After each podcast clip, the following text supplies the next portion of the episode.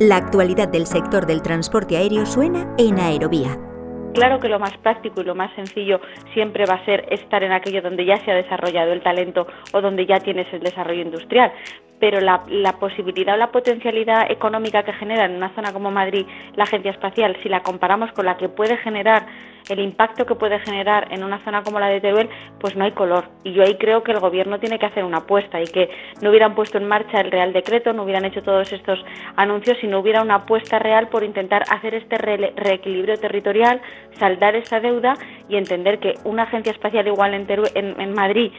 no marcaba ninguna diferencia económica para la región, pero en una región como la nuestra puede ser diferencial. Si se generan cinco o seis startups en, torno a las dos empresas que ya tenemos, más la llegada de proyectos europeos, ahí hay gente trabajando. Yo pongo el ejemplo de, de Arcos de las Salinas, que es el municipio donde tenemos el observatorio. Tenemos 52 investigadores en un municipio de 120 habitantes, 52 investigadores viviendo con sus familias en el municipio, es, es que el municipio muera o el municipio no muera y además gente con sueldos que les permiten vivir, que les pues, permiten invertir y que dan vida a una comarca que si no estaría abandonada. Por eso yo creo que hay que ser valientes y en este caso espero y confío, como no podía ser otra forma, de, en el gobierno de coalición que cumplan su palabra y sean valientes. ¿Quieres escuchar esta entrevista completa?